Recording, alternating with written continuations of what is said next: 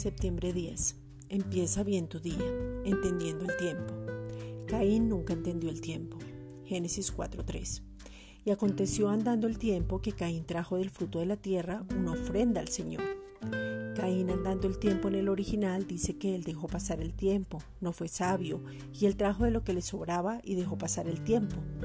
En Génesis 3:21 dice que ambos, Caín y Abel, habían oído que el sacrificio era de sangre.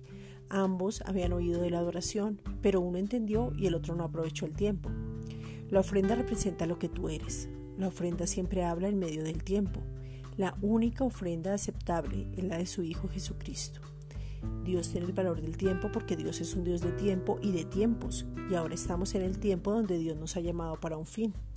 Lucas 4, versículos 18 al 19 nos habla de que hoy es el tiempo de que se cumpla esto en ti.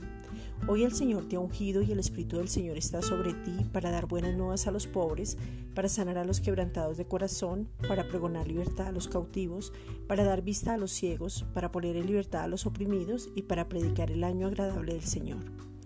Tú ya has sido ungido con un propósito de acuerdo a lo que tú eres realmente. Esta es una reflexión dada por la Iglesia Gracia y Justicia.